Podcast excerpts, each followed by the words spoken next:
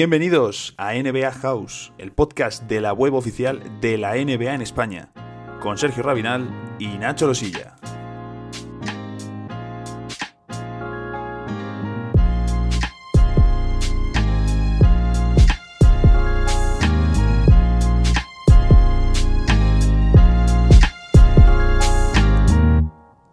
Ben Simmons, Brandon Ingram, Pascal Siakam, Jalen Brown o Domantas Sabonis, los mejores nombres de la camada de 2016, que es la mejor representante de lo que es el draft en la NBA actual. ¿Y qué vamos a hacer en este episodio especial? Pues lo que vamos a hacer es un redraft, esto que hace tanta gracia de reordenar a los jugadores en función de lo que han hecho en la NBA unos cuantos años después. Y cogemos el de 2016, cuatro años ya en la liga, para ordenar a los que consideramos los 14 mejores proyectos. Comenzamos.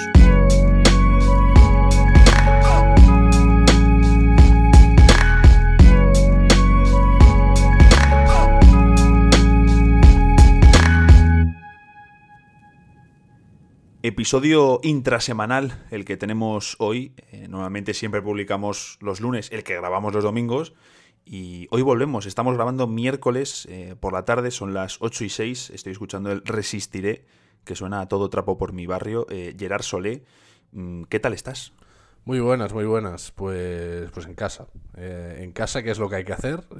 Y, al final, pues como me pillas aburrido, pues me, me sumo estas cosas. es que al final, sabes que no me cuesta mucho sumarme, pero en estas condiciones, pues aún es más fácil.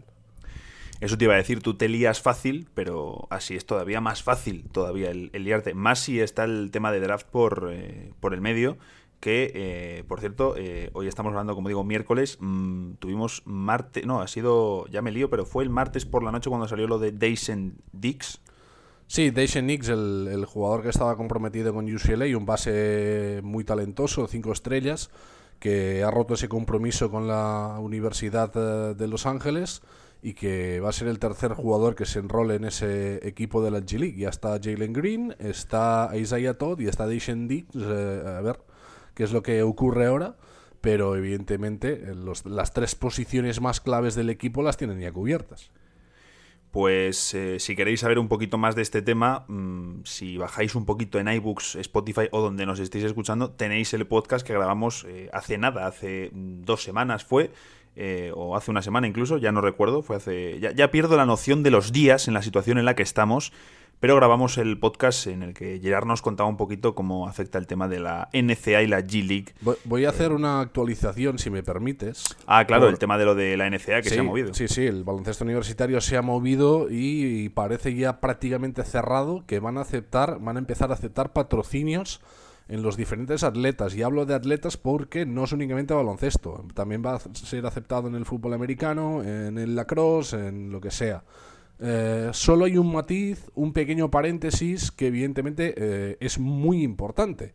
Y es que la NCA eh, de momento no va a permitir aún a marcas deportivas, es algo que va a ir más a largo plazo, porque muchas de estas marcas deportivas están metidas en líos judiciales con la NCA por tema de reclutamiento ilegal. Jugadores que eh, no tenía muy claro dónde ir y que gracias a una marca pues ayudan a que acabe firmando por una universidad a cambio de un patrocinio futuro. Esto ha pasado, es algo que ha quedado ya plausible, que realmente pues existen esas batallas legales también eh, ahora mismo, que incluso pues eh, ha llevado a más de una universidad a una situación muy crítica, como es el caso de Maryland, en, el caso Diamond Stone, un 5 estrellas, un pivot de, un gran talento que no sabía dónde ir. Under Armour le ofreció la posibilidad de firmar en Maryland. Eh, a cambio de que al cabo de un año se presentara al draft y luego pues evidentemente tendría patrocinio de, de Under Armour el año de Diamond Stone es bastante mediocre, acaba siendo, si no voy a un 46 del draft. Y luego, pues evidentemente, la carrera de Diamond Stone ha sido un auténtico desastre. Si no voy equivocado, estaba en Japón o en China últimamente. Y aunque no lo parezca, este no es un podcast de, la G-League NCA, pero oye, ahí os queda esa actualización que, siempre viene bien. Y lo dicho, tenéis ahí el otro podcast que, que lo explica muy bien Em, y además no es muy largo, que eso también es sorprendente porque cuando solemos hablar se nos suele ir bastante. ¿Qué vamos a hacer hoy? Bueno, pues mm, lo veis en el título, lo habéis escuchado en el tráiler. Vamos a hacer un redraft del año 2016 porque estábamos hablando durante los últimos días viendo qué edición podíamos coger, incluso estábamos valorando la opción de coger algún draft histórico, como por ejemplo el de 1984 con Michael Jordan, pero eh, Gerard tiró la idea de hacer el de 2016 y dijimos, ojito, eh, ojito porque es un draft eh, muy interesante, eh, Gerard, vamos a hacer un pequeño, una pequeña parte de contexto, por así decirlo, antes de entrar en, lo que es como tal nuestro redraft. Pero para poner un poco en situación a, a la gente, vamos a situarnos en lo que se comentaba cuando llegaba esta edición de 2016, en la que claramente había dos escalones. Estaban, por un lado, Brandon Ingram y Ben Simmons, y luego el resto. Sí, sin duda, sin duda. Eh, el año de Brandon Ingram en el SU no había sido eh, realmente bueno, pero nadie tenía ningún tipo de duda que iba a ser el. a ver, a ver, a ver, ojito, porque me has dicho ahí de Brandon Ingram en LSU, ¿eh? Sí, sí. Eh, no, Ben Simmons, perdón, Ben Simmons. Ben Simmons en, en LSU, ya tengo la cabeza como la tengo. Eh, fue un año bastante terrible. no llegó a hacer el Mars Madness, no llegó a entrar. LSU hizo una de sus peores campañas a nivel de récord pero es que además la sensación que había era que Ben Simmons estaba pasando por la universidad como el que sale a comprar el pan, eh, que realmente en ningún momento se había comprometido en serio. Eh, aún así, pese a todos estos contratiempos, su número uno era indiscutible y es que Brandon Ingram en Duke sí que estaba haciendo una buena campaña, pero no daba las sensaciones de ser una estrella tan rutilante como ya estaba siendo Ben Simmons. Recuerdo de hecho mm, que hubo bastantes críticas hacia hacia el amigo Simmons. Y por otro lado, que a Brandon Ingram ya se le empezaba a poner esa etiqueta de eh, Kevin Durant de marca blanca. Que mm, a mí es una etiqueta que siempre me ha gustado mucho para, el bueno de Ingram, porque no tiene esa capacidad anotadora, no es el killer eh, exterior que es Durant, pero sí que es un jugador, eh, podemos decir, más all around, que tiene muy buena visión de pase, un buen talento, digamos, para hacer de segundo generador del equipo. Y bueno, este año de hecho ha debutado ya en el, en el All-Star. Así que tenemos, eh, como digo, ese escalón entre Simmons y Brandon Ingram, que iban a ser las dos primeras selecciones, estuviese quien estuviese, ganase quien ganase la lotería.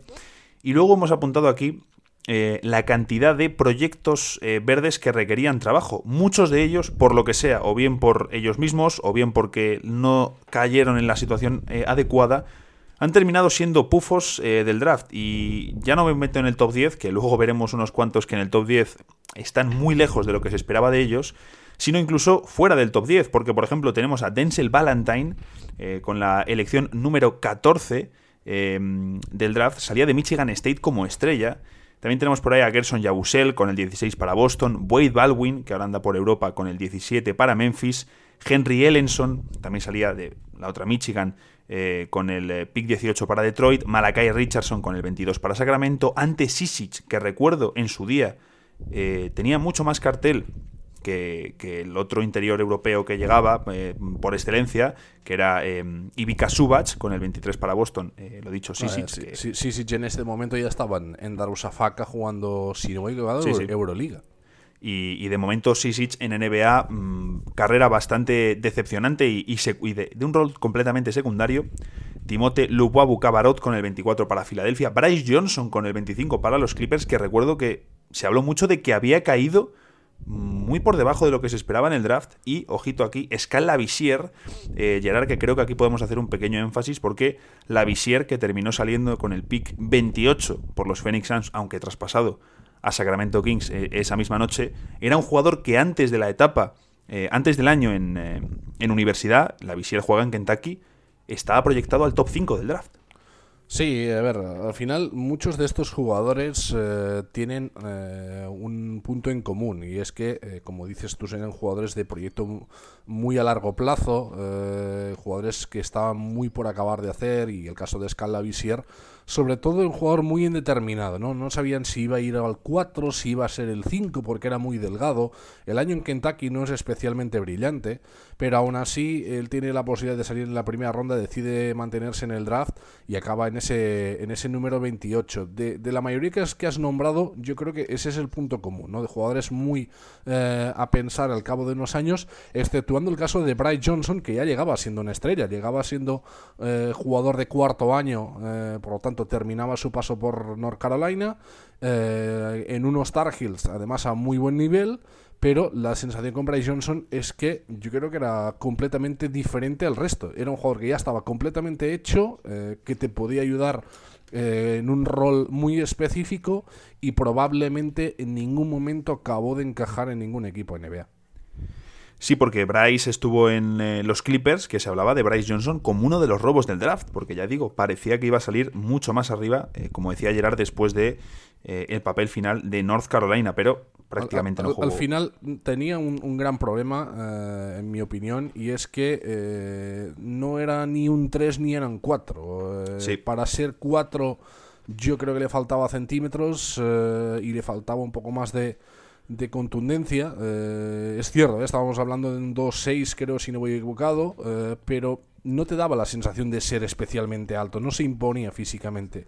Y claro, para ser 3 era, era lento, era un jugador que eh, a mí en universidad sí me encajaba porque muchas veces te podía hacer ese rol de falso 5, pero claro, en NBA en los físicos eran, eran otra cosa. Eh, también te digo que si North Carolina no, llega a disputar la Final Four y, cae en esa histórica final contra Villanova, probablemente eh, Bryce Johnson no hubiera sido primera ronda.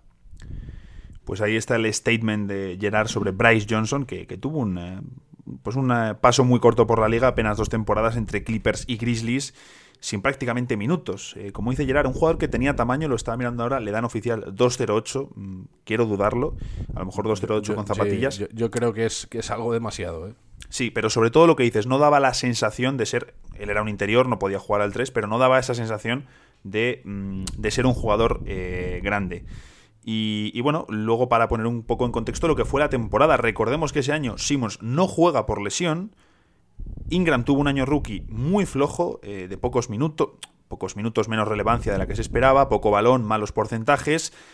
Y por otro lado, Embiid debutaba y su competencia para el Roy fue un jugador que no era de ese draft como Darío Saric y Malcolm Brogdon, que fue una segunda ronda, elección número 36 para los Bucks en acabó ganando Brogdon, considerada una de las peores, si no la peor carrera por el rookie del año de la historia de la liga.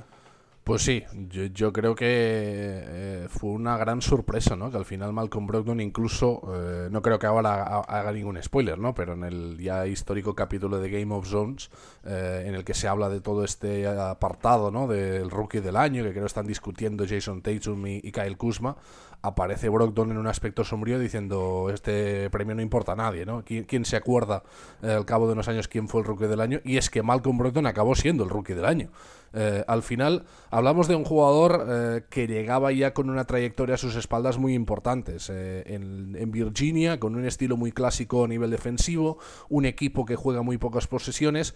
Y, yo creo que a partir de esa seriedad, a partir de esa, que se me entienda bien, profesionalidad, aun siendo un jugador universitario, ha ido labrando su carrera y por eso pues están en el momento en el que está, ¿no? Yo creo que es un jugador que ha llegado veterano, eh, a la NBA y que a partir de ahí pues empezó a crecer. Si hubiera habido algún jugador eh, que hubiera podido hacer una, temporada más o menos decente, muy probablemente le hubiera quitado ese, ese rookie del año. Pero como comentabas, pues sin Simmons eh, en la ecuación y con Brandon Ingram siendo aún muy muy joven y sobre todo físicamente muy poco desarrollado, pues la carrera fue realmente dura. Pues así es, eh, Brogdon, que en, los Cavaliers, creo de recordar, los Cavaliers de Virginia, para que no haya malentendidos, eh, terminó, no sé si fue al final elegido jugador del año, pero recuerdo que fue finalista.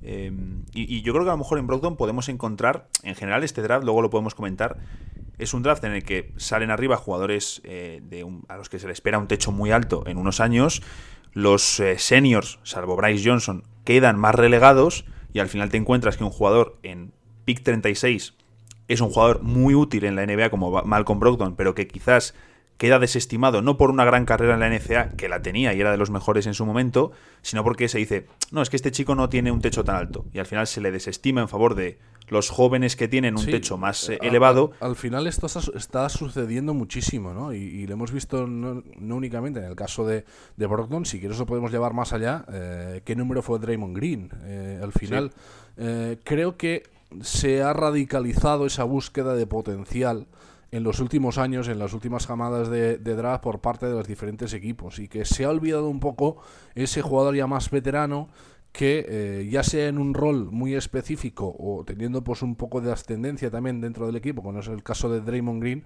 pueden tener también una carrera muy importante.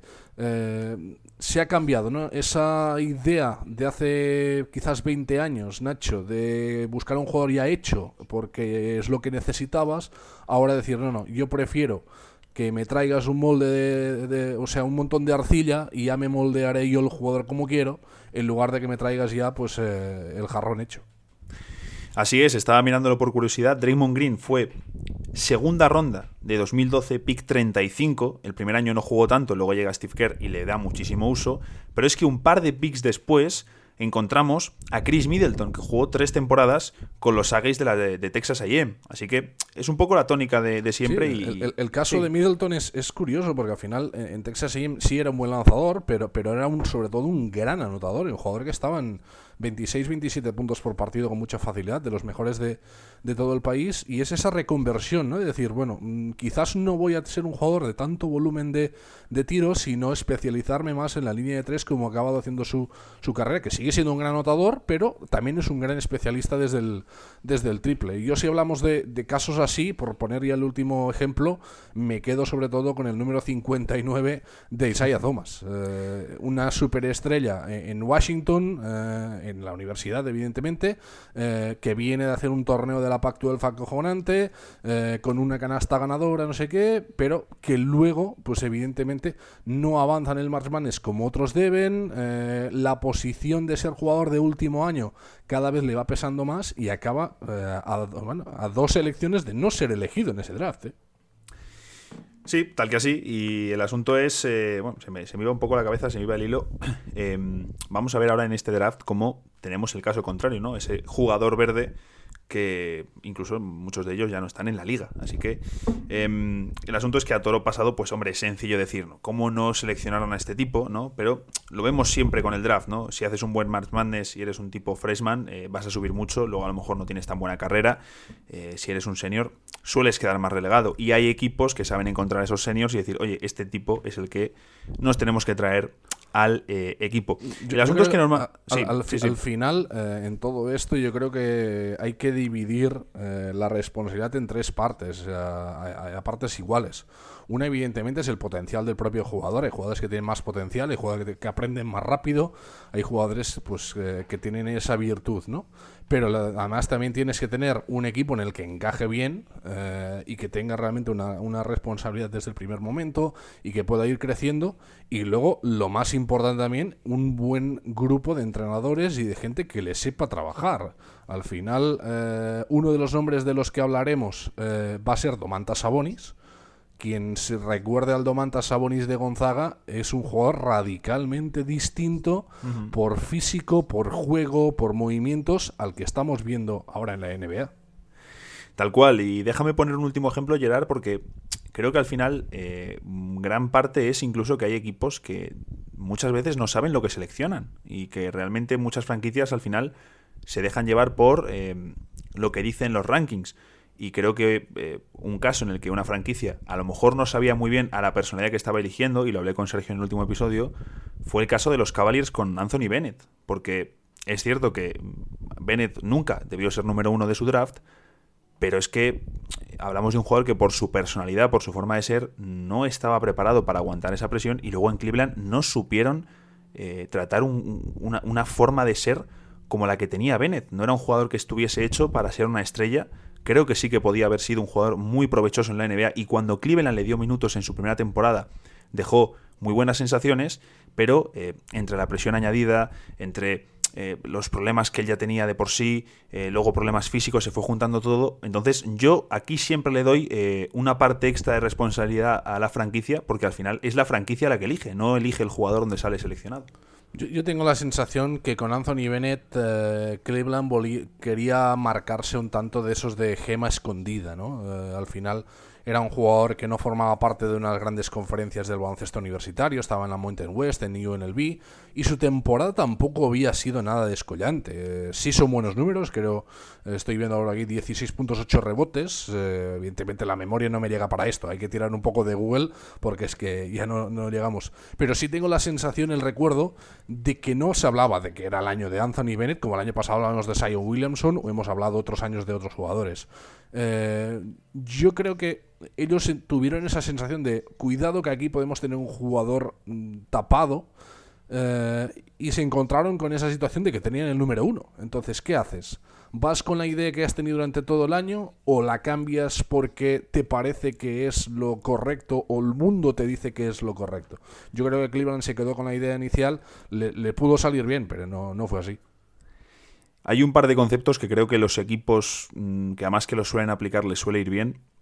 Eh, uno es el de trade down o trade up, que es, eh, la verdad que creo que hay franquicias que muchas veces no lo hacen. Un caso muy claro son nuestros queridos Phoenix Suns en el último draft, que, vale, muy bien, quieres a Cameron Johnson, genial, pues vuelves a hacer trade down para elegirle no en el 11, sino en el 20 o en el 25. Ya, ya has, y luego, has tenido que sacarlo, ¿eh? Hombre, hombre, es que es el ejemplo más, eh, más claro y porque además es curioso porque venían de hacer un trade down. Haces trade down con el 6 y luego en el 11, en el 11 no haces.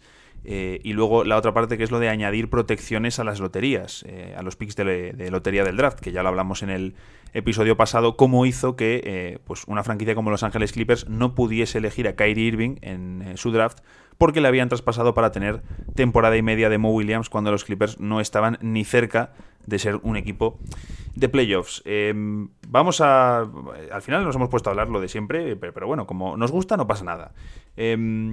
El, asunto lo que comentaba es ese, ¿no? Que a toro pasado, pues es sencillo decir, oye, ¿cómo no seleccionaron a este tipo? ¿Cómo no seleccionaron a este jugador? Pero lo que suele ocurrir también es que el valor de los picks va más para los aficionados, que evidentemente si te dicen, oye, tienes un pick 3, te ilusionas más que si te dicen, oye, tenemos un pick 24, y evidentemente para movimientos en el mercado. Un pick 3 vale mucho más que un pick 24. Em, el asunto, ¿qué vamos a hacer? Eh, en el redraft no vamos a hacer solo em, decir pick 1, pick 2, pick... No, no, vamos a hacer la lotería, 14 elecciones, pero los hemos dividido en tres bloques. Los jugadores élite barra top barra all-star, como los queráis llamar, eh, los siguientes especialistas de alto nivel y luego complementos para em, un equipo. Tenemos que debatir un par de posiciones, tenemos que debatir un par de jugadores que no van a hacer el corte final de complementos eh, pero aquí importante eh, que no es lo mismo seleccionar, por ejemplo, eh, para desarrollar a un jugador en Phoenix, que mm, no ha desarrollado bien durante muchos años, que por ejemplo si lo haces en Toronto, que tiene uno de los mejores equipos de trabajo eh, con jugadores de toda la liga. Y hemos visto casos muy notorios en los últimos años, evidentemente Pascal Siakam y Fred Van Vliet, los más... Al final, también quiero añadir, eh, hay que tener en cuenta que tampoco era una extraordinaria generación. ¿eh? También, sí, sí, importante. De, una generación en la que cuando se hablaba de, de este draft, evidentemente era Ben Simmons, Brandon Ingram, Jalen Brown, eh, yo creo que era un jugador que había dejado mm, muchas dudas en California, sobre todo en cuanto a inconsistencia anotadora. Por lo tanto, acaba siendo un número 3, pero la sensación era de que cuidado que no es un jugador que esté hecho y por lo tanto hay muchas dudas. El caso de Dragon Bender, eh, yo creo que se lo llevó el hype directamente. Eh, empezamos a, a, ¿no? con la idea de un nuevo Pau Gasol, porque en ese momento se comparaba ¿no? con el joven Pau Gasol. Eh, el caso de Buddy Hill ya sí que llegaba un jugador mucho más hecho que acababa de llevar a Oklahoma muy lejos en el, Madness, pero al final no había grandes, grandes estrellas exceptuando Ben Simmons. Así es, el draft no era un draft potente, mm, Simmons Ingram y el resto. Y vender el, caso clarísimo del hype por pensarse que era el nuevo Kristaps Porzingis cuando era un jugador totalmente diferente. el asunto, lo que vamos a hacer es intuir, vamos a hacer como que siempre selecciona una buena franquicia. Es decir, no somos un equipo que desarrolla mal y seleccione. No, vamos a dar por hecho que seleccionamos al que consideramos mejor proyecto y que podemos trabajar con él. Entonces eso es un buen punto importante de partida para saber cómo vamos a hacer las eh, elecciones. Bien, en el primer bloque, en el que digo Elite Top barra All Star, hemos metido a cuatro jugadores. Bueno, mejor dicho, he metido a cuatro jugadores que son, evidentemente, Ben Simmons y Brandon Ingram, además de Pascal Siakam y Domantas Sabonis. Aquí me preguntaba Gerard, oye, ¿metemos a Jalen Brown? Mm, yo, en mi opinión, mm, vamos a ver dónde quedaría en el segundo bloque, pero a mí eh, se me queda todavía em, poquito poquito lejos de esa etiqueta de All-Star, no te digo a mucha distancia, pero creo que todavía le falta para ese nivel, aunque ha dado un paso importante esta temporada, pero yo todavía no, le meto en ese, en ese escalón. Yo, creo que es el primer año que realmente vemos eh, un Jalen Brown quizás nivel All-Star, ¿no? Eh, hmm. Son más de 20 puntos por partido en Boston. Yo creo que la salida de Kyrie Irving eh, pese, bueno, ha llegado Kemba Walker, pero es, diferente, ¿no? A él le ha dado mucha más eh, energía, más posibilidades también, y él también ha ganado en, confianza, en consistencia eh, de tiro. Eh, creo que al final ha ido creciendo y es uno de estos proyectos de este draft que, encaja muy bien en lo que íbamos hablando, ¿no? Jalen Brown viene de California de ser un jugador inconsistente en el tiro, de ser un jugador con una gran capacidad física, gran capacidad atlética, pero con muchas dudas en cuanto a su futuro. Eh, su primer año en Boston eh, pues eh, es apenas de 6 puntitos por partido, jugando 17 minutos, luego empieza ya a ganar más importancia y ahora empezamos a ver el que yo creo que va a ser el despegue de Jalen Brown. Yo creo que empezamos a ver a un, jugador que acabará siendo la gran estrella de los Celtics. ¿Sabes lo que pasa, Gerard? Y esto es lo que estábamos comentando con el ejemplo de los Suns de las selecciones de Dragon Bender, Marques Chris o Josh Jackson. Creo que Boston está en el extremo opuesto, en el sentido de tú a Boston le das un talento, cual, cualquiera que sea, y saben desarrollarlo y trabajarlo muy bien. ¿Jalen Brown hubiese sido el mismo jugador en Boston que en otra franquicia? Por supuesto que no, al igual que ocurre con tantísimos jugadores. Pero, eh, evidentemente, él ha caído en Boston, ese es su contexto y con eso se desarrolla. Mm, pero no creo que sea el mejor. Eh, vamos, yo, yo por lo menos no le meto entre los tres mejores proyectos del, eh, del draft. Y creo que ahora mismo, tal y como está Sabonis, que no creo que Indiana sea un lugar muchísimo mejor, bueno, no es mejor, digamos, que Boston para desarrollarse. Mm, por eso no le meto ahí. No sé si me, si me he explicado. Sí, yo, te entiendo bien. Eh, lo único que a mí me gustaría regresar al 2016 y en ese momento para mí sí estaba entre los tres mejores. Sí, sí, eso, eso por supuesto, ahí estaba en su momento. Eh, aquí eh, le vamos a dejar en ese segundo escalón. Aquí, aquí sí, sí, sí, me, parece bien. Aquí hay un, nombre que has pasado, bueno, has comentado su, nombre, pero me gustaría pronunciar un, poco más, que es Pascal Siakam al final ahora lo tenemos ya en este eh, nivel top, eh, jugador importantísimo en Toronto, también en la consecución del pasado anillo, pero al final no olvidemos que era un jugador que venía de una universidad muy pequeña, que es New Mexico State, eh, haciendo enormes números, pero con la sensación de ser un jugador aún muy desconocido y realmente mm, yo creo que incluso con la percepción de decir, mm, cuidado porque este tipo de jugadores la gran mayoría no te acaban sirviendo para la NBA. La realidad es que eh, la constitución física y atlética de Siakam desde el primer día ha funcionado como un guante, pero evidentemente, como comentabas, sin esa evolución de trabajo de día a día que ha habido en Toronto, eh, Siakam no hubiera explotado como ha hecho. Si Siakam hubiera acabado en otra franquicia, probablemente no hubiera llegado a lo que hemos visto. No, no, desde luego. Eh, al final en Toronto ya dio ese paso la temporada pasada con Kawhi Leonard, sobre todo los días que no estaba él, en un rol también más de sin balón.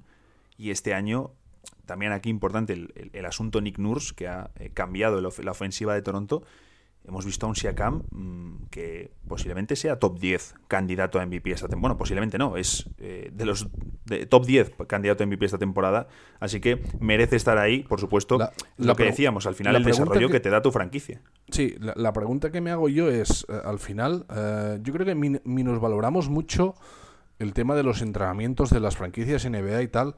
Cuando tú estás entrenando una temporada con Kawhi Leonard, delante, porque estoy convencido que eh, Nick Nurse y Sergio Scariolo los ponían uno contra uno eh, en los diferentes entrenamientos, tienes que mejorar eh, obligatoriamente, porque es un jugador que te exige el, no, no el 100%, el 150%.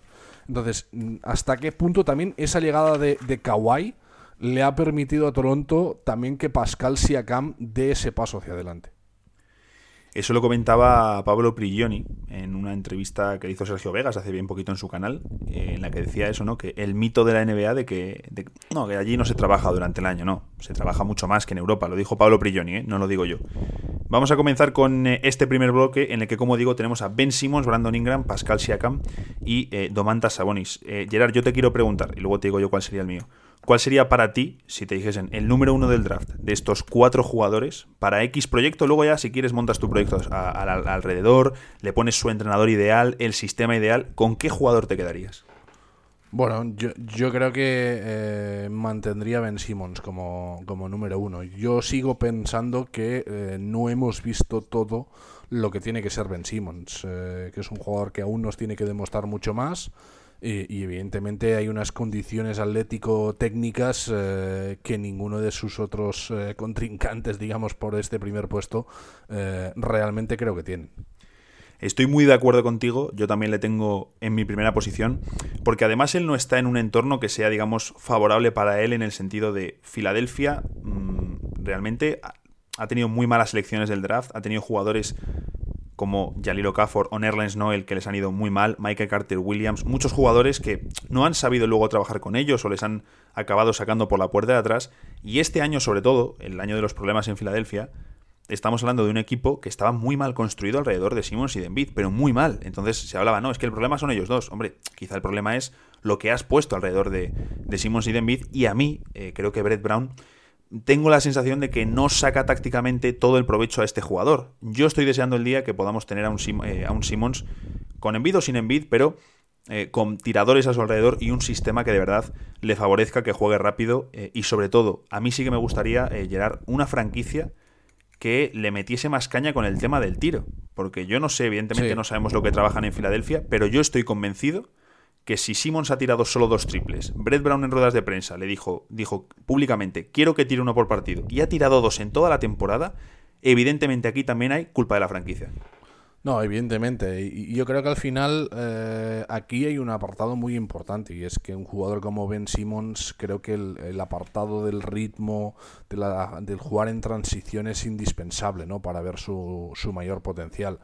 Al final sí es cierto que Filadelfia lo ha intentado algunas veces, pero ya con la llegada de Embiid esto se hace más complicado, cada vez es 5 por 5 más estático y ahí es donde donde sufre Ben Simmons, que yo me sumo a esa, no sé si queja o reclamación, ¿no? Decir, vale, queréis jugar 5 contra 5, queréis jugar en estático, no puede ser que cada vez eh, que tengáis un jugador en el perímetro eh, haya uno que no sepa tirar, eh, que no sea realmente una amenaza, porque eso está siendo contraproducente contra el juego en estático de los propios Sixers.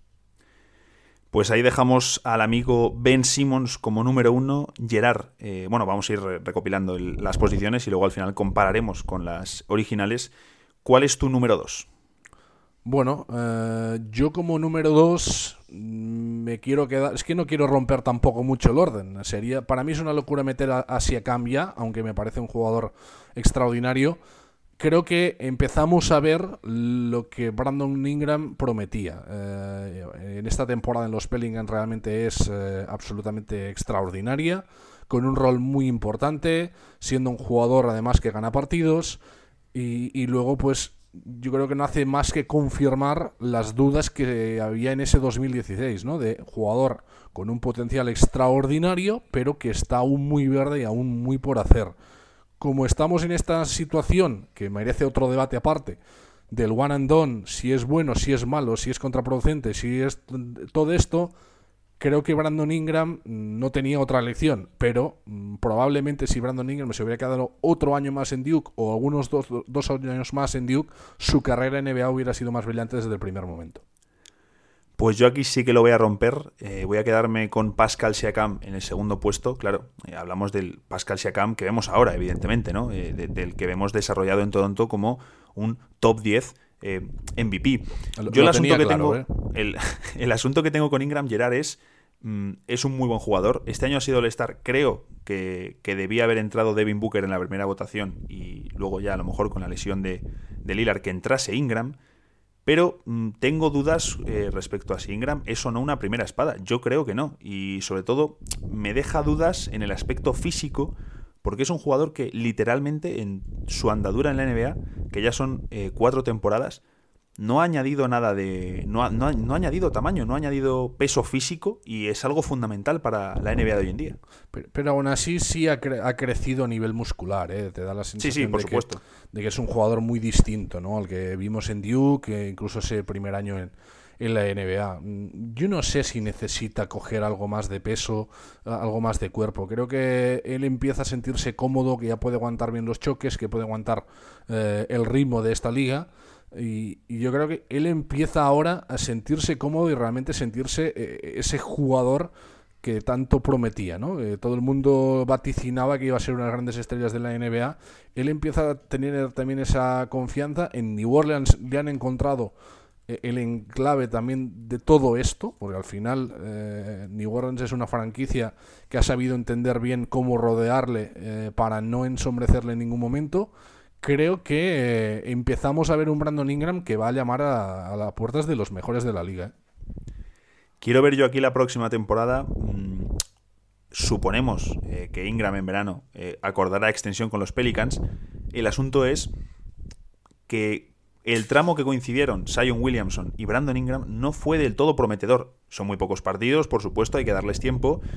Pero hablamos de dos jugadores que son el futuro del equipo. Es decir, eh, el futuro del proyecto de los Pelicans se cimenta en lo que consigan ellos dos y también en que los Pelicans sean excelentes con los dos en pista y que consigan entendimiento entre ellos, sobre todo porque Ingram es un perfil eh, de darle el balón en las manos y Sion Williamson genera mucho peligro sin el balón en las manos. Yo, estoy, yo, estoy, convencido que acabarán funcionando y aquí esto es solo cuestión de tiempo y es tan simple como esto. Eh, al final es como si pones en pista dos jugadores que no han jugado nunca juntos. Eh, es difícil que se entiendan desde el primer momento.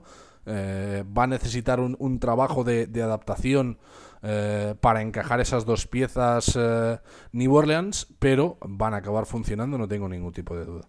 Eso quiero pensar y yo tenía muchas ganas de ver un pick and roll entre ellos, porque Brandon Ingram es un gran lector de pick and rolls, pero no lo vimos prácticamente, no les vimos prácticamente tener acciones entre ellos. Entiendo que esto es algo de decisión técnica, pero tampoco, por ejemplo, vimos eh, los, mítrico, los míticos. Estoy un poco hoy tonto hablando. No teníamos los míticos eh, dribble handoffs que hacían eh, Reddick y Embiid en Filadelfia, esos mano a manos que eran tan peligrosos y que generaban tantísimo, una de las acciones tácticas más peligrosas de toda la liga y no lo hemos visto aplicado con Reddick en los Pelicans, donde creo que no han sabido explotar toda la riqueza táctica o toda la diferencia táctica que te da un tirador con esa gravedad como Reddick. Así que no sé si es cosa de Gentry, no sé si es porque han decidido eso para explotar su talento de otras maneras, pero a mí ha habido algo, evidentemente, primeras semanas, que no me ha terminado ahí de eh, encajar. Lo dicho, yo me quedo con Siakam porque le veo un eh, jugador más dominante y que a nivel defensivo, a nivel eh, eh, con espacios, le veo un jugador eh, más, eh, más diferencial que Brandon Ingram. Sobre todo a ambos lados de la pista. Creo que si Cam sí puede ser mejor jugador que, que Ingram, pero sigo teniendo esa sensación de que ofensivamente el techo de Ingram está, sigue siendo superior al de Siakam. Ahí tenemos que ver porque, claro, la evolución de Siakam eh, sobre balón en los últimos dos años ha sido una absoluta locura, que nadie esperaba lo que está mejorando eh, en anotación sobre bote el jugador de los Raptors, al igual que en tiro desde las esquinas. Está, todas las temporadas añade nuevos eh, recursos que no te esperabas que pudieras añadir. Entonces, por eso te digo que el, el techo de Siakam es algo que me parece súper interesante porque cada temporada añade algo totalmente nuevo que antes no tenía. Entonces, en algún momento eso parará, pero yo a día de hoy por proyecto, metiéndole en una franquicia ideal para trabajar con él, me quedo con Siakam en el 2, entiendo que tú te quedas con Siakam en el 3. Sí, sí, sí. No, no, no voy a romper tampoco la lógica. Eh, creo que Ingram está ligeramente por delante de Siakam y, cae el africano al, 3. Pues eso nos dejaría al amigo Domantas Sabonis en el 4, que recuerdo Gerard cuando eh, Sabonis es elegido por Em, bueno, cuando, llega a la NBA, cuando le elige Oklahoma, llega como un perfil casi más de 3D para ser complemento. En su primera temporada, de hecho, que no juega demasiado, 20, 20 minutos por partido, pero las sensaciones son un poco contradictorias. Sabonis lanzaba dos triples en esos 20 minutos eh, con un 32% y se hablaba de él como ese perfil 3D.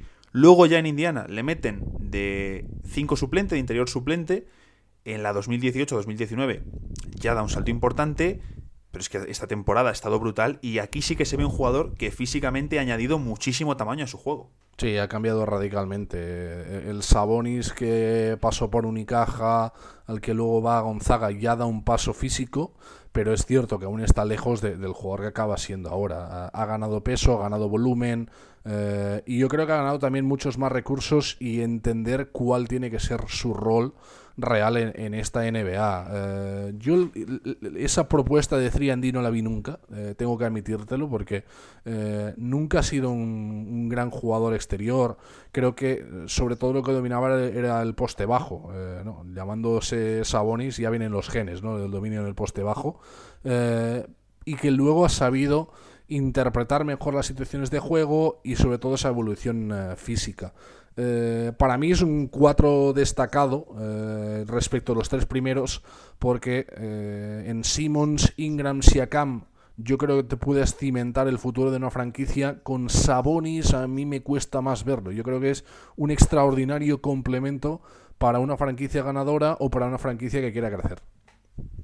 Efectivamente, además es un jugador que es de los mejores reboteadores de la liga, de los mejores reboteadores ofensivos de la liga, uno de los mejores poniendo pantallas, muy buen finalizador cerca del aro, cada vez va sacando un tirito de media distancia eh, interesante y sobre todo muy buen pasador. Domantas Sabonis es un muy buen pasador, eh, tiene capacidades defensivas, es decir, es un 5, eh, hablamos de que tiene todavía 23 añitos, es decir, mm, si bien no se espera que sea top 3 5 en la liga, Hablamos de un jugador que puede tener, bueno, de momento parece que deja totalmente fuera a Miles Turner de Indiana, se lleva ya comentando durante varios meses su posible traspaso, pero es que mm, en Sabonis podemos tener un jugador que sea varias veces eh, All-Star, que mm, no creo que gane ningún título reboteador, pero que ande siempre en el top 5, top 6, top 7 de máximos reboteadores de una temporada, que consiga varios eh, presencias en quintetos eh, defensivos y que haga una carrera muy larga como un 5 de muchísimas garantías durante una década en la NBA.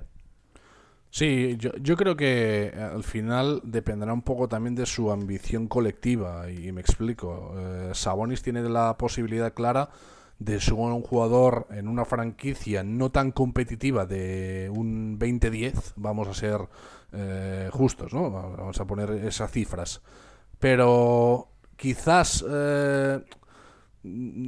sin tener ese papel tan importante eh, y en lugar de firmar un 20-10, firmar un 16-8 un 15-7, él pueda tener un rol importante en una franquicia que pueda aspirar. ¿no? Vamos a ver también qué, qué depara su futuro, pero evidentemente yo creo que Domantas Sabonis tiene que empezar a ser ya un jugador muy vigilado por muchas franquicias diciendo, cuidado que aquí podemos tener un jugador que eh, ayude a otra gran estrella a poder ser quizás no contenders, pero sí aspirantes a, avanzar lejos en playoff. Gran jugador eh, Domantas Sabonis, de momento con esa extensión de contrato parece bastante atado a Indiana, donde además eh, él está muy cómodo y lo ha dejado ya varias veces. Eh, bueno, de hecho este año ha debutado en el All-Star el amigo Sabonis. Hemos dejado en el... Bueno, de momento tenemos Simmons primero, Ingram y Siakam hemos diferido, Sabonis la dejamos en el cuarto, y luego tenemos el grupo de especialistas de alto nivel, luego tendremos que definir eh, más bien las posiciones, donde tenemos a Buddy Hill, Jamal Murray, eh, Jalen Brown, por supuesto, Malcolm Brogdon y Caris Levert. Te pregunto, Gerard, eh, ¿a quién metes el número uno? Bueno, es complicado porque hay varios perfiles, pero evidentemente me tengo que quedar con Jalen Brown. he defendido ya que incluso debía estar entre los cuatro primeros. Eh, y creo que es el jugador que va a ser el, jugador franquicia de, los Celtics eh, para los próximos años. ¿no? Ha dado un paso hacia adelante en esta temporada, ha crecido muchísimo, sobre todo volumen de tiro y en regularidad, y, para mí es el 5 indiscutible. Eh, incluso, porque tú no me dejas, pero yo incluso le dejaba incluso por encima de Sabonis. ¿eh?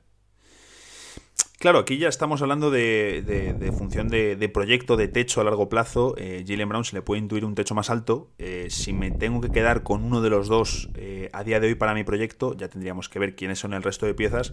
Ahí habría debate, ¿no? Si dices Sabonis o, Jalen Brown, estoy, es que, al final depende de lo que tengas. Si ya tienes las posiciones interiores cubiertas, no vas a coger a Sabonis, vas a coger a Jalen Brown y, y, al revés, ¿no?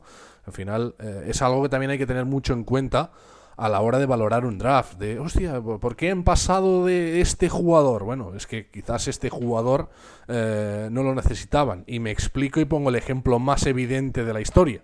En el draft del 84, los Portland Trailblazers eligen a Sam Bowie y no a Michael Jordan porque en Portland está jugando un tal Clyde Drexler. ¿Cómo vas a traer a Jordan para quitarle el balón a Drexler? Tenías que elegir a un 5. Sí, básicamente eso es lo que sucedió. Y aquí es cierto que podría haber debate con Sabonis o, o Jalen Brown, también me voy a quedar con Brown como el mejor de este segundo grupo. Pero aquí el asunto también es ese, ¿no? Eh, que dices, oye, ¿cuál es el que creo que puede ser el mejor proyecto? Pues hombre, de todos ellos, mm, hablando desde un punto de vista atlético, desde un punto de vista de lo que puede hacer con el balón y sin el balón, de lo que puede hacer en defensa, yo también me quedaría eh, con Jalen Brown como proyecto, pero de nuevo, eh, evidentemente se está desarrollando en Boston, lo están haciendo muy bien. Este año además, eh, a mí me ha callado la boca particularmente con el tiro exterior. Hemos visto ahí una, una mejora muy importante y es un jugador que con el balón en sus manos dribla, muy bien. ¿eh? Sí, debe decir que, que hay mucho trabajo en ese tiro exterior, pero también me da la sensación que hay un punto de confianza personal que ha ganado con el tiempo que antes no tenía. Pues eh, después de Jalen Brown, que luego tendremos que, bueno, está de número 5, lo, siento aficionados de los Celtics que estéis escuchando esto. para mí es un 4, eh, lo he dicho ya. Mm, yo, claro, aquí va a ser, sería el debate de, en función de qué equipo, pero como no estamos definiendo equipos, eh, pues el asunto sería, sería ese, ¿no? Em, con el pick 6, ¿a quién cogerías, Gerard? Bueno, eh, yo quizás eh, en este apartado con los jugadores que, me quedan me decantaría más por Jamal Murray eh, antes que, otros jugadores, pensando también en una funcionalidad más importante dentro de, mi equipo. ¿no? Yo, yo como me planteo un draft, mm, por lo menos aunque sea en, la videoconsola, me planteo si tengo una, una elección importante primero si voy a usarlo, si realmente eh, merezco tener, eh, tengo un 5 del draft, realmente voy a ocupar eh, ese número 5 del draft, algo que me sea útil y, el valor que pueda tener en mi equipo, pues, pues, si no, hay que mover ese pick, ¿no?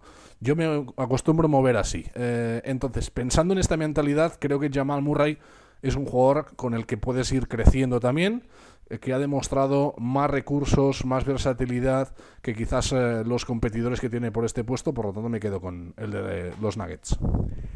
Pues yo también me voy a quedar con él porque creo que Jamal Murray es un jugador que lo tiene todo para ser uno de los, mm, te voy a decir, 5, 7 mejores anotadores de la liga, 10, mm, yo le veo que puede estar ahí, le falta todavía mucha cabeza, es muy joven, eh, pero por todo lo que puede hacer con el balón, Además es un jugador eh, de mucho carácter. A veces incluso eso ha, provocado que, se enfaden con él. El, caso de Jamal Murray es curioso porque eh, era un jugador que adelantó clases para eh, presentarse, o sea, para presentarse al draft, no, para avanzar un año su reclutamiento por Kentucky. Eso significa que ha llegado a la NBA también mucho más joven que el resto de jugadores.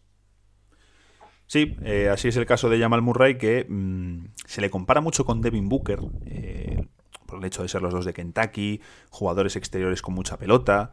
Mm, no me parece descabellada mm, la, comparación porque al final Devin Booker, aunque creo que también tiene que explotar su lado sin balón, me parece que a Jamal Murray también le falta eso, ¿no? Una figura a su lado eh, que le quite algo de balón, que le descargue y que se centre él más eh, en anotar. ¿Y, no te da la sensación un poco que, que, ha quedado un poco indeterminado su evolución en, los Nuggets? Porque Murray, que es un 1 o un 2. Ese es el asunto. nunca, ha dado el paso hacia adelante a ser un 1, pero tampoco nunca ha dado el paso hacia adelante a ser un 2. Entonces está en esa posición de combo guard que creo que eh, quizás a la larga le puede ser contraproducente.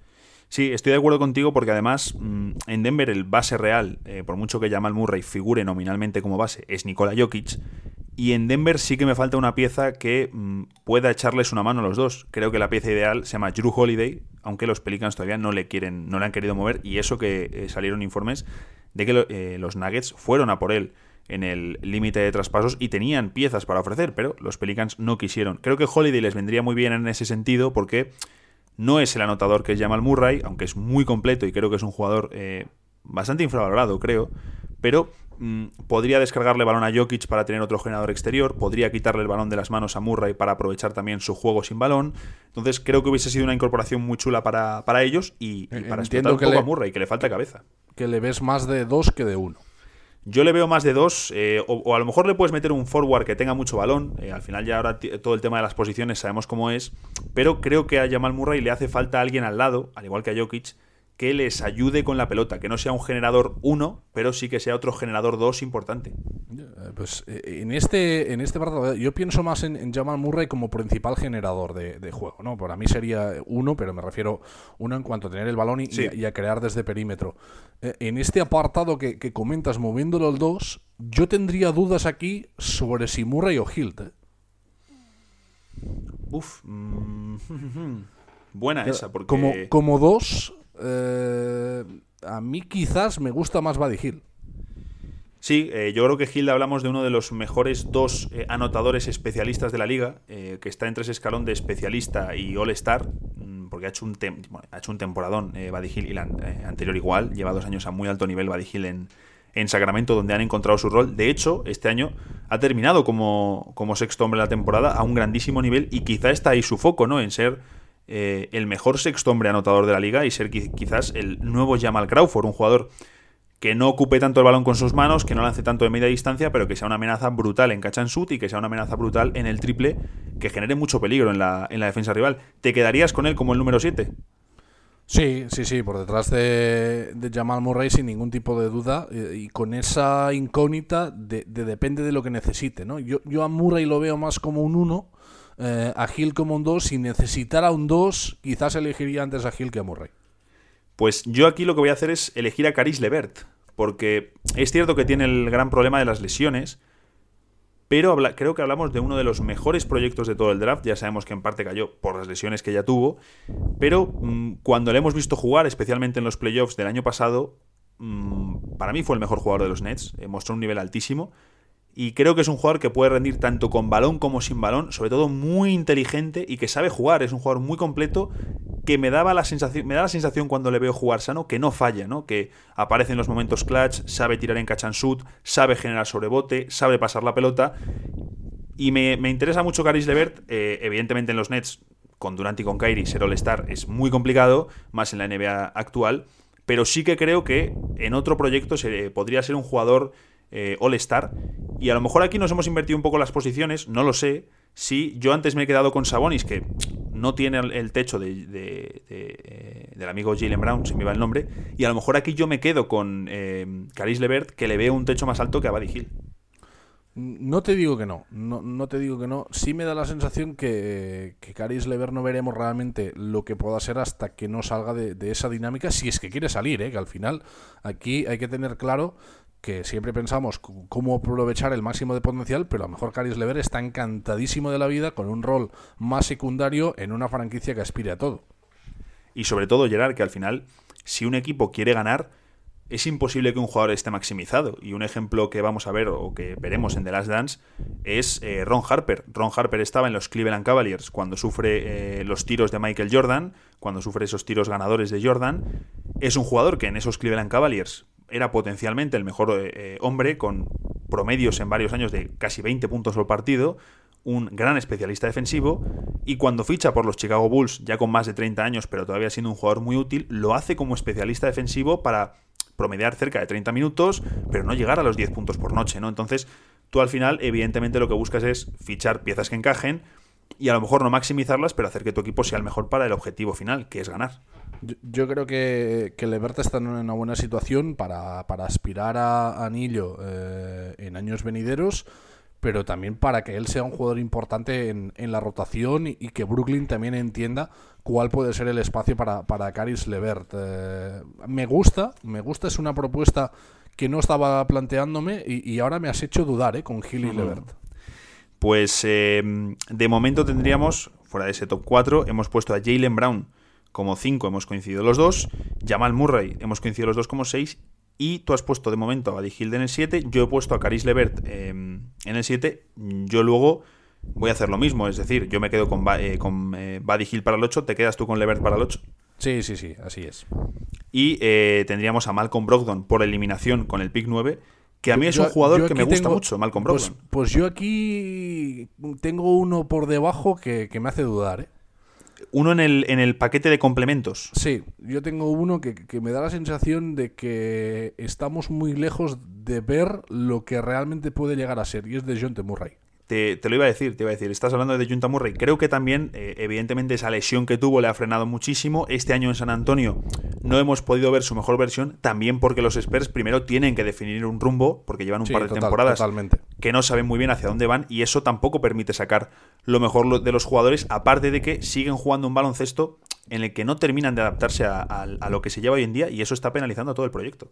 Sí, eh, creo que estoy de acuerdo contigo. Me da la sensación de que de, de John T. Murray en otro equipo podría hacer muchísimo más, ¿no? Eh, y, es un jugador que a poco que apuesten por él, eh, se puede ir fácilmente a esos 18, 19 puntos con 7 rebotes y 6 asistencias, que no está nada mal, ¿eh?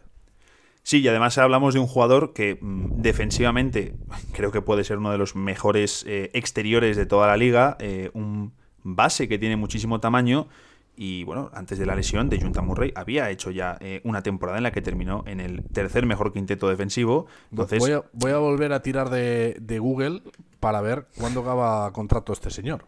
Eh, pues mira, eh, te lo digo yo porque estoy justo me estaba metiendo en su página de Basketball Reference y, el asunto es que, claro, se me había olvidado, el draft de 2016 es el que le tocaba renovar este año y de Junta Murray ya firmó la extensión, firmó una extensión en la que eh, empieza la próxima temporada con 14 millones, la siguiente 15, la siguiente 16 y en la 2023-2024 17,8 millones de dólares. Al final es difícil que se mueva de San Antonio, salvo que San Antonio pues encuentre una una buena opción. Pues yo es un jugador eh, que si por ejemplo hubiera sido Charlotte, eh, hubiera ido por él. Claro, ¿qué ocurre? Eh, de Junta Murray tiene esta temporada de explosión, la 2017-2018, en la que promedia 21,5 minutos como el base suplente de Tony Parker. Ya le están dando galones de, oye, Parker este verano se va a retirar, termina marchándose a Charlotte se va a retirar, tú eres el nuevo base del equipo. Hace un muy buen papel como, como segundo base, eh, orientado a la defensa, pero que también da mucho en ataque y que da mucho más de lo que dicen los números, pero luego la temporada fuera por lesión justo cuando se esperaba que fuese titular todo el año, y esta temporada, que también ha tenido problemas de lesiones, no ha podido ser titular en todos los partidos, ha dejado una sensación un poco contradictoria, pero eh, yo me vuelvo a apoyar en eso, que creo que los experts tienen que definir el ritmo antes de, antes de nada. Y sí que estoy, te compraría eh, el asunto de, por proyección, meter a Junta Murray por delante de Malcolm Brogdon. Sí, yo creo que Brogdon es la apuesta fiable, ¿no? Si quieres una apuesta sin riesgos, eh, que ya sabes lo que te va a dar y que no te va a sorprender ni para bien ni para mal, tienes a Malcolm Brogdon. Yo como apuesta más a largo plazo, pensando ahora en un jugador que dentro de dos, tres años me pueda dar más, creo que Murray tiene un techo más alto. El asunto aquí con Brogdon, yo también creo que es un jugador que como se habla de él del rookie del año, de la peor carrera y todo esto, creo que es un jugador que se le infravalora en el sentido de que cuando llegan los playoffs es un jugador muy útil y al final eh, esto lo hablaba eh, varios ejecutivos de los Warriors, no recuerdo quiénes eran, que decían que para ellos era muy importante fichar jugadores que a lo mejor durante la temporada regular no fuesen a dar un nivel altísimo, pero que ellos supiesen que en playoffs iban a ser los que aportasen. Y aportar no es meter siempre 20 puntos, sino hacer esas dos tres jugadas clave en defensa, hacer esas dos tres lecturas que te dan una victoria. Y Malcolm Brogdon es un jugador al que los Milwaukee Bucks van a echar de menos en playoffs, sobre todo teniendo a Eric Bledsoe, que es un jugador cuyas lecturas en playoffs suelen ser bastante malas y que comete errores eh, bastante graves. Y en Brogdon al final tenemos un jugador que puede jugar con o sin balón. si le das más balón, produce más. Si le quitas balón, no hay ningún problema. Es uno de los mejores eh, tiradores de la liga. Recordemos que entró en el club del 40-50-90 la pasada temporada. El mejor tirador de tiros libres. Evidentemente, no tira el volumen de James Harden u otros. Pero es un jugador que además puede defender a las tres posiciones exteriores. Entonces, yo creo que Brogdon, aunque a lo mejor no tenga el techo más alto de otros, lo que tú has dicho que es una elección segura, le daría un valor más porque es un tipo que con 26 años, 25 años en playoffs ya hizo un muy buen papel. Sí, sí, sí, creo que, que fue muy importante para Milwaukee y, y, que le van a echar de menos. Eh, donde no me está gustando es en Indiana. Eh, además está tirando mal eh, y la sensación de que él tampoco está demasiado cómodo. Y, yo creo que podemos estar delante de, uno de estos jugadores eh, hechos para franquicias ganadoras, ¿no? Para eh, ser ese complemento importante. Hablabas de los Warriors. Yo cuando ibas hablando todo esto me venía todo, la vez, todo el rato a la cabeza. Iba a decir primero a Andrei Guadala, pero me parece que era muy evidente qué importante han sido los títulos de los Warriors el papel de Sean Livingston. Sí, al final esos jugadores que roles muy específicos salen y sabes que van a aportar. Son Livingston, Leandro Barbosa, el propio Igodala, jugadores de ese estilo que son los que ha sabido fichar eh, muy bien Golden State. También tenían por ahí un veterano como Maris Spades, que daba sus minutitos, eh, David West, es decir, siempre sabían encontrar ese tipo de jugadores que lo que dices en temporada regular a lo mejor no acumulan esos minutos o ese balón, también porque les preservas para los playoffs, pero que luego van a dar eh, el nivel. Con Brogdon yo creo que él evidentemente se marchó de Milwaukee porque quería el dinero, lo vimos con el pedazo de contrato que se lleva de los Indiana Pacers, y él empieza muy bien la temporada, él empieza muy bien la temporada teniendo más balón que en toda su carrera, que además recuerdo que hice un análisis en el que se veía que el uso de Brogdon se había disparado como nunca, también ante la ausencia de Víctor Ladipo, y eh, lo he buscado ahora mismo, en los primeros 12 eh, partidos de temporada promedia casi 21 puntos y casi 9 asistencias con más de 5 rebotes, más de un robo por partido. ¿Cuál es el problema? Su eficiencia había bajado muchísimo a un 33% en triples. Entonces, si tú le das balón, va a producir, va a bajar su eficiencia. Entonces, es lo que tú has dicho. Si tú le metes un equipo ganador maravilloso, en unos Indiana Pacers donde va a necesitar más pelota, donde tal, no va a producir a lo mejor a ese nivel. Y luego sí que es cierto que toda la temporada ha venido arrasando problemas de lesiones y tampoco ha podido estar al mejor nivel. A mí me gusta mucho, pero es cierto que en Indiana a lo mejor no consigue, mm, eh, digamos, lo que hemos hablado antes, ¿no? De o maximizar eh, tu rendimiento o maximizar tu eficiencia. Me, da la sensación de que dentro de 4 o 5 años hablaremos de Brogdon como ese jugador indispensable para una franquicia ganadora.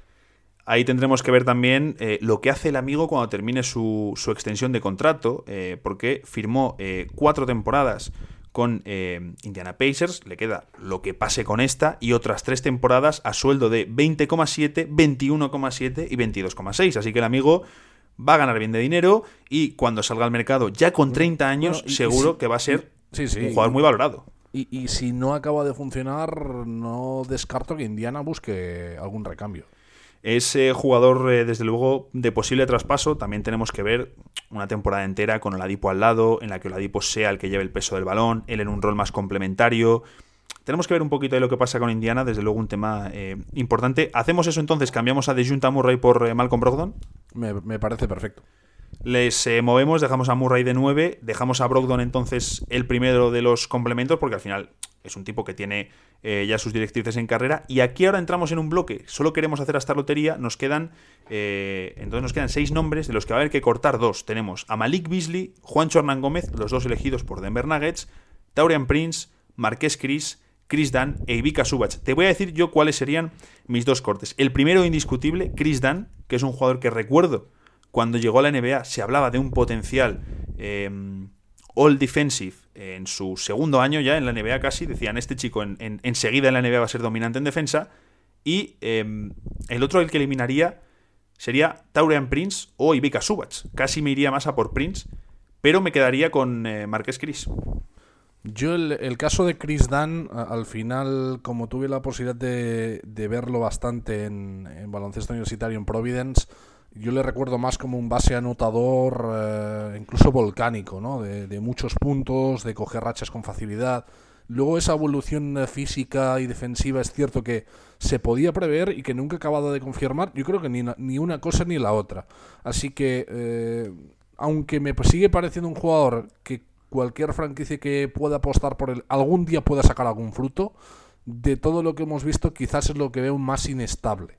Luego, evidentemente, eh, ya no sé si llamarla ya fobia personal, pero es que yo la tengo muy clavada con Marquis Chris. Eh, del jugador que prometía ser al jugador que ha acabado siendo, creo que no ha habido una evolución y lo achaco a que quizás en Phoenix no han sabido aprovecharle, pero también tengo la sensación que ha habido ahí una parte de responsabilidad individual que el propio Marquis Chris no ha cumplido. No, desde luego, yo creo que aquí hay buena parte de responsabilidad de Chris, pero es lo que justo estábamos hablando, lo estábamos hablando por WhatsApp antes de, empezar esta tarde. Eh, Chris, eh, hablamos de un jugador que en Phoenix pasa dos temporadas, la primera deja bastantes buenas sensaciones, la segunda no gusta nada, eh, de hecho pierde relevancia, le traspasamos a Houston, donde prácticamente no juega, le mandan a Cleveland, donde tampoco juega mucho y no lo hace bien, y en los Warriors le han sabido repescar, eh, hablaba Draymond Green de, de, lo que les estaba gustando, que en los entrenamientos estaba aplicando caña, eh, bueno, que les estaba dejando buenas sensaciones Chris, y la verdad, le cortaron eh, para poder hacer movimientos, luego le han repescado con un contrato también para la próxima temporada, y yo tengo la sensación de que los Warriors, si le pueden encajar en sus planes, por supuesto no como pieza prioritaria, pero mm, le van a dar cierta relevancia para el año que viene. Al final es un contrapunto atlético que no tienen en el juego interior, porque Kevin Looney no es un perfil tan explosivo, Draymond Green no lo es, y Marqués Chris sí que les da algo diferente, eh, les da una amenaza también para eh, el juego por encima del aro, que es algo que les gusta mucho eh, en Golden, sobre todo en ese pick and roll que siempre hacen con Green. Entonces, complementario con Green. Sí, claro, efectivamente. Yo tengo, tengo esperanza de lo que pueden hacer con Chris en los Warriors, pero creo que es un caso muy claro de jugador que llega a ver de la NBA, que cae en un, en un contexto que ni para él es bueno, ni la franquicia le sabe tratar bien eh, no puede desarrollarse, deja más eh, destellos que, real, que realidad, sale traspasado y eh, tras meterse un par de golpes, tras meterse un par de leches, llega a una situación en la que ya le pueden reconducir mejor. Yo tengo la sensación que, cuando Marquis Chris llega a Phoenix, Phoenix se deslumbra por su capacidad atlética, por sus mates, por sus locuras ya en la universidad. Eh, y que realmente nunca se ha llegado a plantear Phoenix, incluso creo que el propio Marquis Chris, qué tipo de jugador quiero ser. ¿no? Eh, yo creo que él hubiera encajado muy bien en un perfil de 4 abierto con un buen porcentaje de 3, eh, incluso rondando el 40%, y luego pues evidentemente con capacidad reboteadora para hacer buenos mates, un jugador que puede ayudar también a nivel defensivo me da la sensación que él nunca ha acabado de trabajar esa parte del tiro, eh, aunque siempre ha tenido una mano más o menos decente, y que eh, evidentemente toda esta capacidad atlética no ha sabido aprovecharla en ningún momento, ya sea el propio Marquis Chris como también Phoenix, eh, que buscando un caso algo similar, y lo hablábamos fuera de micro, es el caso de Joe Jackson. Sí, totalmente. El caso de Josh Jackson es otro que lo muestra muy bien. En Memphis le han sabido recuperar después de meterse unas leches terribles, de todo lo que pasó con su hija, de, la detención y eh, mandarle a la G-League, que para un tipo que iba a ser eh, el nuevo Kawhi Leonard, decían muchos, el gran escudero para Devin Booker, que encajaban en la perfección, eh, en año y medio cae a los infiernos, descenso total, y ahora en Memphis, después de pasar por la G-League, le han sabido recuperar y de momento hizo un buen cierre de temporada con varios partidos muy positivos como sexto hombre, generando juego, puntos, buenas defensas, dejando varios buenos movimientos, así que vamos a ver qué ocurre con eh, Josh eh, Jackson. Gerard, em, posiciones, hemos dicho que tenemos al amigo bueno, ¿descartamos entonces a Chris Dan primero? ¿Te parece? Sí, sí, sí. Yo, descarto a Chris Dan y el otro que descarto es Marquis Chris. No sé si tú vas a descartar a otro. No, yo a Chris no le voy a descartar eh, y ya te digo, mm, por un lado descartaría a Ivica Subach em, y por otro a lo mejor a Taurian Prince. creo que Subach es el que te puede dar menos. Sí, sí, lo que pasa es que también Subach es un jugador que va progresando, es decir, no se habla de él, eh, siempre se dice, no, es que los Clippers necesitan un 5 veterano. Estoy de acuerdo en que yo, si hubiese sido los Clippers, hubiese buscado un traspaso de Subach, pero hablamos de un jugador que tiene un contrato de 7 millones la temporada, eh, que es todavía joven, que va progresando año a año, que ha añadido tamaño, que va mejorando en defensa, es decir, yo veo en Subach un 5 eh, de complemento muy útil para la NBA, pero evidentemente eso, como rol complementario.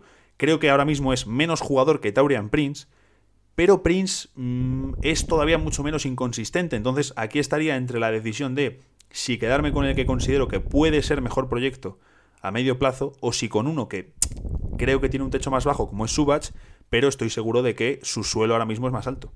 Yo, eh, teniendo ya claro que, que, por mi parte descartaría a Dania y a Chris, yo aquí la duda, eh, ya con ese último puesto de lotería, digamos que el último en el corte, la tendría con Subach y con Juancho. ¿eh? Uf, es que a mí me parece que Juancho em, es un 3-4 eh, súper útil para el baloncesto actual de la NBA y además es un tipo muy inteligente que le hemos visto rendir con España en situaciones de, presión, en situaciones importantes. Estoy de acuerdo, pero al final mi argumento es, ¿qué es más difícil encontrar? ¿Un Juancho o un Subach? Mm, ¿Un Juancho o un Subach? Pues. Mm, yo, yo, creo que ese 5 eh, sólido, que no tiene ningún, ninguna laguna importante, que mm, al final te puede rendir, ya sea como titular o como suplente, eh, le da más valor a, a Subach de lo que pueda darle ahora mismo Juancho o cualquier franquicia. Claro, pero yo aquí te voy a decir una cosa. Subach, por ejemplo, contra equipos eh, más modernos que no tienen un 5 grande, no puede jugar, ese es su problema. Eh, lo vimos, por ejemplo, contra los Warriors, le tuvieron que sacar de la rotación, tuvo que dejar de ser titular con los Clippers en los playoffs de la pasada temporada, porque no podía jugar a, ese, a ese ritmo, a esa velocidad. Entonces, Subach creo que no es adaptable a todos los equipos, pero Juancho es eh, un más que correcto 3D en una época en la que tenemos muchos 3 pero en la que no todos, y esto lo hemos hablado tú y yo, son buenos tiradores. Y Juancho es un muy buen tirador en catch and shoot. De hecho, junto a Malik Beasley ha sido el mejor tirador de los eh, Minnesota Timberwolves desde que llega traspasado en febrero. Y es un jugador que le puedes poner de 4 al lado de 5 eh, estrellas o de 5 más destacados, caso de Towns, caso de Jokic, se entiende con ellos y juega muy bien sin balón, y le puedes poner de 3 en quintetos más grandes. Así que yo aquí voy a ir con Juancho porque creo que para la NBA actual es, lo que tú has dicho, es muy fácil encontrar un 3D, pero creo que es un eh, más que correcto 3D. Sí, mm, te compro ese rol de Juancho. Eh, lo que queda claro, y creo que la conclusión que podemos hacer de todo esto es que eh, cada vez es más difícil el encaje del pivo clásico en, esta NBA. ¿eh? El caso de, Subach a mí me parece que es un, jugador que, puede ser titular en muchos equipos NBA y que puede ser un jugador muy importante en rotación en muchos equipos NBA, que realmente podría encajar en todas las franquicias. Eh, pero claro, es lo que dices tú, ¿no?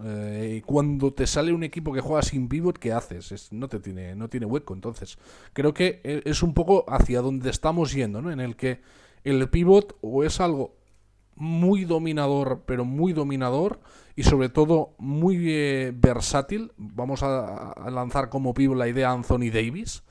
Eh, o ya ese pivot clásico, más grande, menos móvil, cada vez está teniendo menos hueco. Sí, y al final se queda en un rol de especialista que es lo que decimos, si no puede jugar es que no puede jugar. Y un caso es Marjanovic. Marjanovic hay muchos partidos que no puede jugar ni un solo minuto. Marjanovic en los 90 se hubiera forrado. Efectivamente, y Marjanovic aún así tiene partidos que sale y hace lo que quiere. Pero lo que quiere literalmente. Pero ¿qué ocurre? Solo puede jugar en determinados partidos. Entonces, yo siguiendo esta lógica, lo que voy a hacer es meter a Juancho, que creo que ya tiene un suelo mm, relativamente alto, pero que su mejor versión a nivel físico, a nivel de madurez, a nivel de Em, coger más respeto eh, está lejos todavía y creo que en Minnesota tiene el lugar ideal para jugar. Y lo que voy a hacer es descartar a Taurian Prince, porque si bien es el mismo perfil que Juancho, es un jugador que defensivamente mm, deja unas sensaciones muy encontradas. Eh, ha sido capaz de defender muy bien, luego temporadas en las que no ha defendido, y con el tiro exterior tampoco termina de encontrar la línea. Entonces, creo que podría ser muy útil en la NBA actual, pero es lo que hablamos. En la, NBA que más triandis tiene, eh, necesitas triandis que de verdad lo sean. Y Prince todavía no lo es. Así que yo mis descartes van a ser Chris Dunn y eh, Taurian Prince. Yo mm, eh, acepto esa inconsistencia de rendimiento, ¿no? que es el caso de, de Torian Prince, pero a mí yo sigo pensando que es un tipo de, de jugador que necesita un proyecto ambicioso que le motive, ¿no? Y, que realmente, Si, tienes a este jugador metido, creo que es superior eh, en cuanto a 3D a muchos de la liga y que realmente puede ser de los mejores 3Ds de toda la, NBA. Estoy muy de acuerdo contigo y lo que le pasaba en Atlanta a lo mejor era eso. En Atlanta él estaba desmotivado, se sabía que iba a salir, no estaba defendiendo y en Brooklyn empezó bien, luego empezó a tirar peor. Tampoco ha sido la mejor temporada de los Nets y es un jugador que ahora mismo estamos diciendo esto, si la próxima temporada con Durant, Kyrie, con un entrenador al que quieran como es Tyron Lue, porque no querían eh, a Atkinson, ni Kyrie, ni Durant, es un jugador que puede rendir muy bien ¿eh? y que puede ofrecer un nivel muy alto en ambos lados, puede defender, puede meter puntos como quiera. Entonces, y además tiene rebote. Entonces, mm, pero yo me, le voy a dejar de momento fuera porque, mm, ya te digo, me, me, fío más del, suelo que me están ofreciendo eh, Juancho y Vika. Y además creo que Juancho, a veces por el tema este, hay mucha gente a veces en redes sociales que dice, no, joder, es que habláis solo de este español que está en la NBA porque es español. Y es como, hombre, es que Juancho es un tipo muy válido para la NBA actual y que puede ser titular sin ningún problema. Juancho ha merecido más en, en Denver y en Minnesota le van, le van a aprovechar. Es un perfil de de jugador eh, con muchas posibilidades. Yo creo que, que Minnesota van a, van a tirar de él también y, va a ser un jugador más o menos importante dentro de la franquicia. Y, luego, pues evidentemente, esperemos que Juancho también eh, dé ese rendimiento, ¿no? Si te dan los minutos, te dan la oportunidad, pero luego no acabas de, de funcionar y de aprovecharlo, pues evidentemente eh, el problema es tuyo. De hecho, ¿sabes a quién te voy a decir que me voy a quedar aquí en esta parte después de Malcolm Brogdon porque le hemos cambiado con Murray? Mi primera elección no va a ser otro que eh, el amigo Malik Beasley. Porque eh, a Beasley le ha pasado algo muy parecido que a Juancho en el sentido de... Yo, creo que en esta coincidimos, ¿eh?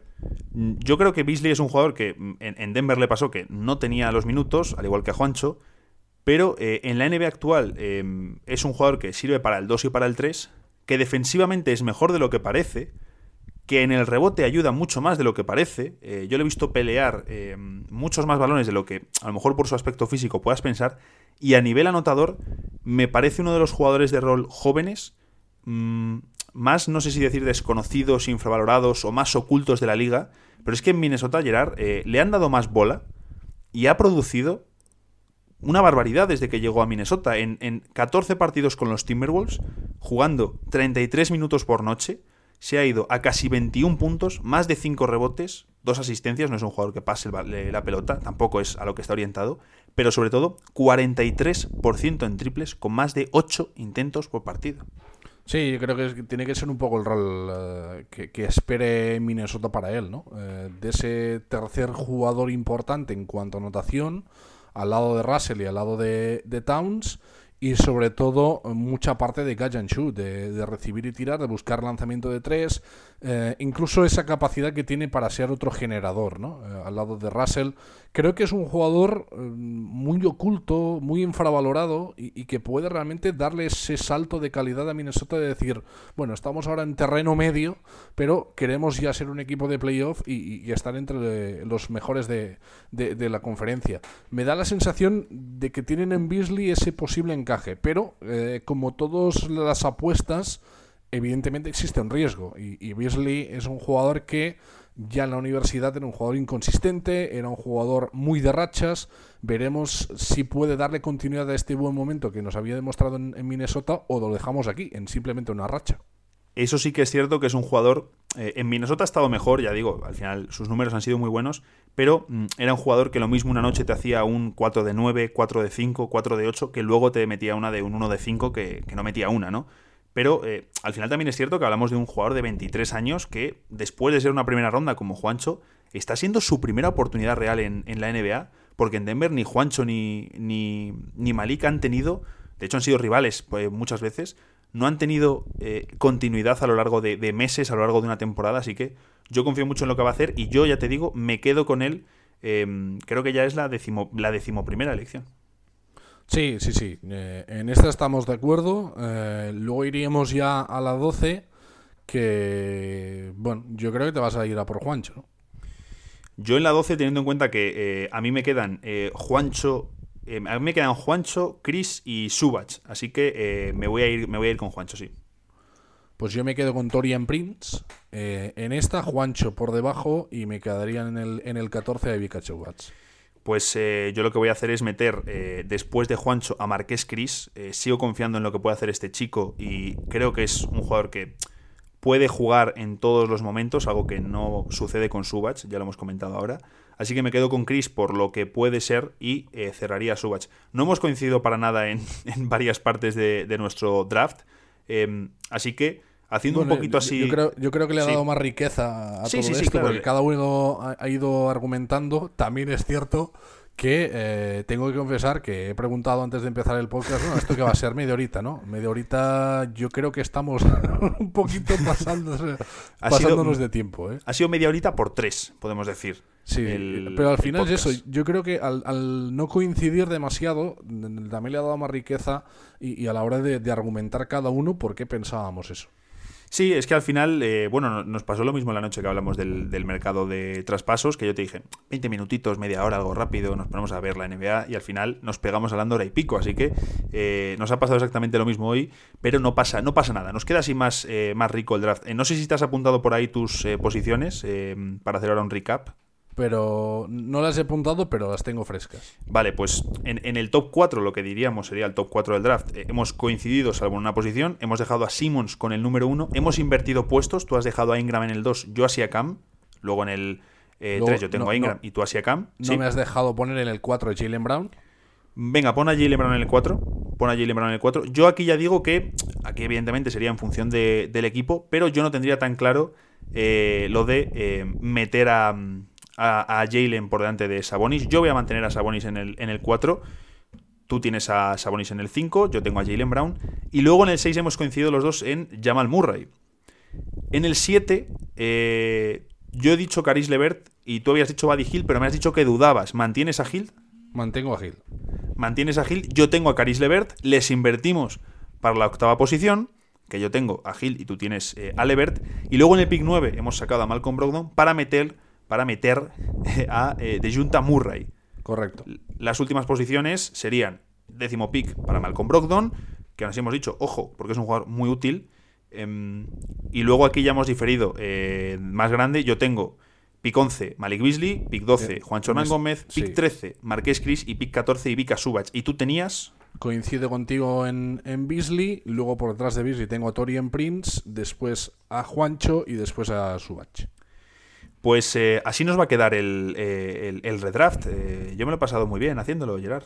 La verdad es que ha estado muy bien, la verdad es que ha estado muy bien y también pues me ha ayudado a, refrescar eh, memorias de toda esta camada de lo que pude ver en universidad y también de, de- de ver un poco cómo han ido evolucionando, ¿no? Porque muchos de ellos eran jugadores muy desconocidos en el baloncesto universitario, el caso por ejemplo de Jalen Brown en California, eh, y en cambio otros que sí que llegaban con un cartel mucho más rutilante, como era Chris Dunn, realmente en la NBA no, no han acabado o de aprovechar todo lo que prometía o realmente no había tanto jugador, eh, que también puede ser. De hecho, Chris Dunn tiene más pinta de mm, que lo que ha sido su parte importante en la NBA, también es cierto que estaba en estos Chicago Bulls, se termina o se va terminando. Vamos a ver cuántas eh, más oportunidades le dan al, al amigo. Eh, nada, lo único deciros que, eh, oye, si os ha molado este tema del redraft, pues nos podéis decir, oye, pues hacer otro redraft. Hacemos un redraft, por ejemplo, histórico, que también puede ser eh, interesante. Tenemos draft por ahí muy potentes. Así que, eh, Hay, Gerard, hay- no hay- si- hay muchas Sí. generaciones diferentes que pueden traer buen debate. Claro, claro, ahí tenemos eh, mucho para elegir. Eh, Gerard, no sé si quieres decir algo más antes de, de ir cortando. No, na- nada más. agradecerte la oportunidad de, estar eh, conversando un poco de baloncesto, que en estos días, pues evidentemente se echa de, de menos y, espero pues que a los oyentes les haya gustado y, nada, pues si, apetece otro redraft, otro día nos, sumaremos. Mm, Eso sí, no prometemos que se quede media hora como, como tenía que ser el de hoy, ¿eh? Y si lo prometemos, eh, yo estoy seguro de que no lo vamos a cumplir, así que ya, ya la gente lo sabe, no pasa, no pasa absolutamente nada. Y lo que os digo siempre, aquí nosotros terminamos, nos escucharemos ya el próximo lunes, pero como os digo siempre, os animo y casi os obligo a meteros en nba.com.